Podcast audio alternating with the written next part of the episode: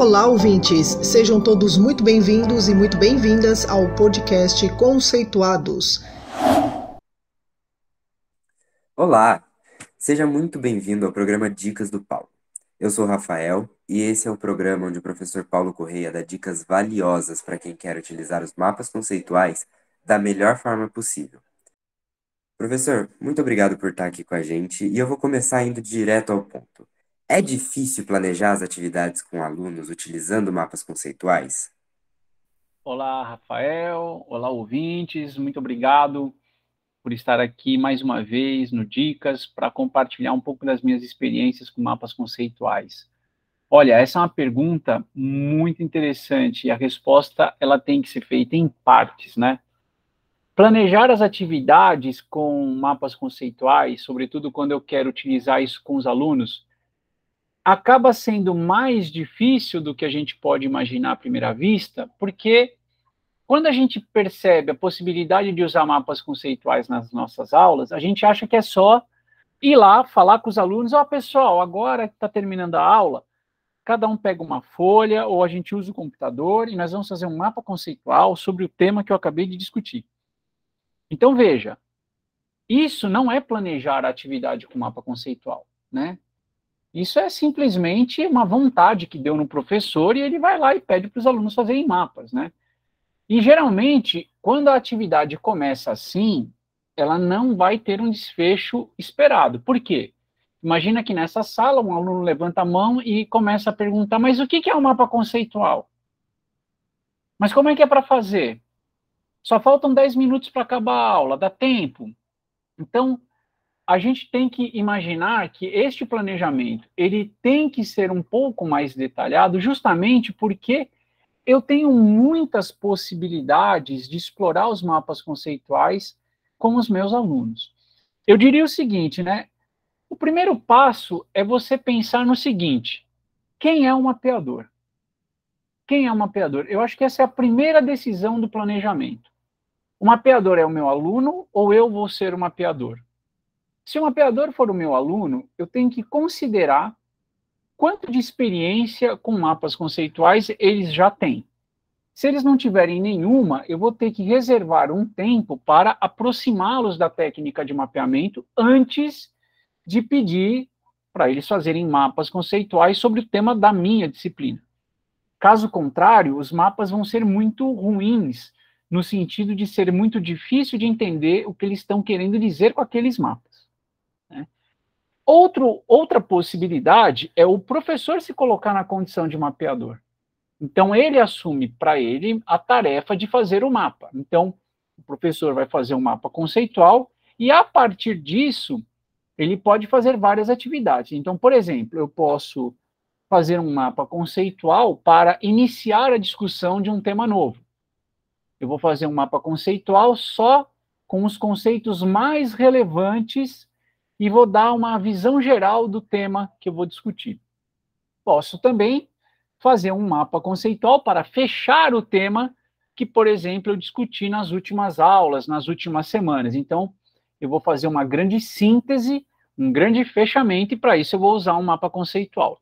Veja que nesses dois casos, quem faz o mapa é sempre o professor. E como a gente viu nos últimos episódios dos Dicas, o professor pode fazer uma avaliação da aprendizagem dos alunos com o seu mapa. Para isso, ele usa a plataforma Cero, faz o seu mapa na plataforma e, a partir daí, ele tem uma grande quantidade de atividades possíveis que ele pode fazer para avaliar a aprendizagem dos alunos. Então, veja, Rafael, olha quanta coisa dá para fazer com os mapas conceituais na sala de aula. Por isso que é preciso ter um certo planejamento. Já que eu posso fazer muitas coisas, eu vou começar a definir o que, que eu quero fazer com os mapas, por exemplo, na minha próxima aula. A partir dessa decisão, a primeira resposta que você tem que definir é quem é um mapeador. Este é o primeiro passo do planejamento. Realmente, professor, isso é muito interessante e muito importante também. E que dicas você daria para os professores que gostariam de incluir os mapas conceituais como ferramenta didática em sala de aula? O que, que você poderia dizer para esses professores? essa é uma pergunta muito interessante, porque como professor que usa mapas conceituais há bastante tempo, né, eu fico agora aqui refletindo sobre o que, que eu gostaria que alguém tivesse me dito lá em 2005, quando eu comecei a usar mapas conceituais nas minhas aulas, né? Então, tentando fazer esse esforço, eu pensaria nas seguintes dicas, né? Primeira dica, professor, aprenda a fazer mapa conceitual antes de pedir para os seus alunos fazerem mapas conceituais. Por que, que essa dica é importante? Porque quando você olha um mapa conceitual pronto, sobretudo se for um bom mapa, você acha que quem fez aquele mapa fez aquele mapa em 10 minutos, 15 minutos no máximo. Então, o mapa conceitual, ele tem este efeito que a gente tem chamado de grande ilusão.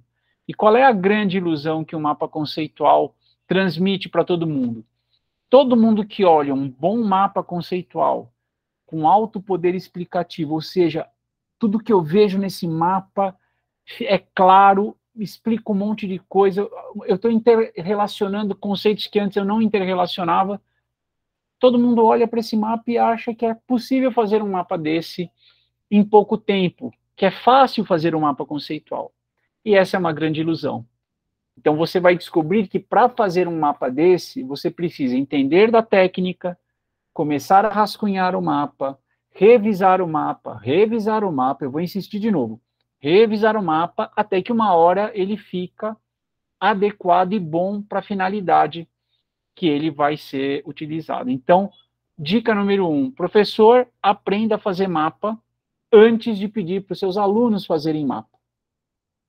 Segunda dica, professor, use os seus mapas e use mapas dos alunos também durante as suas aulas. Então, se a gente pensar aqui no ano letivo como um todo, que geralmente é organizado em bimestres, você não precisa toda hora pedir para o aluno fazer o mapa. Ou seja, não é preciso que sempre o mapeador sejam os alunos é possível e desejável intercalar algumas ocasiões em que o mapa é do professor.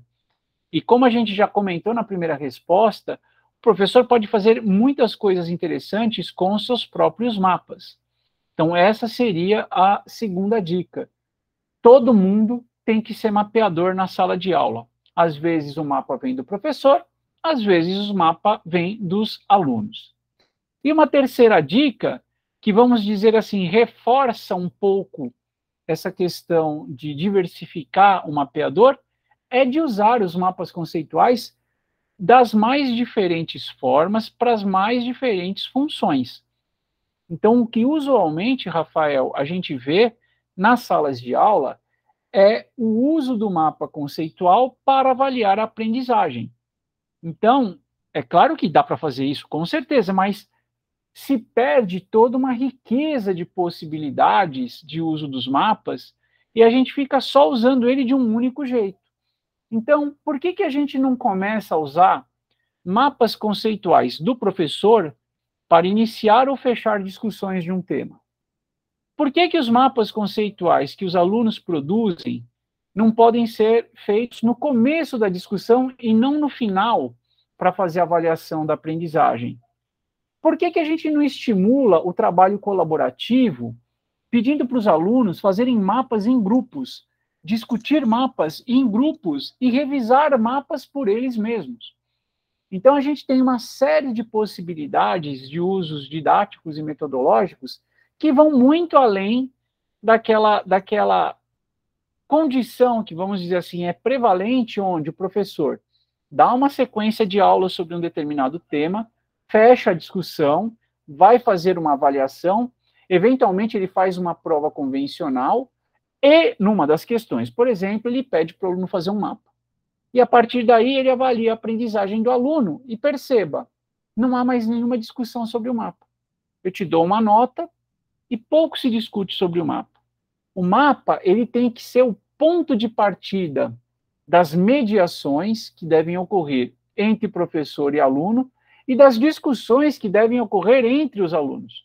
Por isso que é muito mais interessante colocar o mapa durante o processo de aprendizagem e só é, e, e não deixá-lo só no final quando a gente vai fazer a avaliação.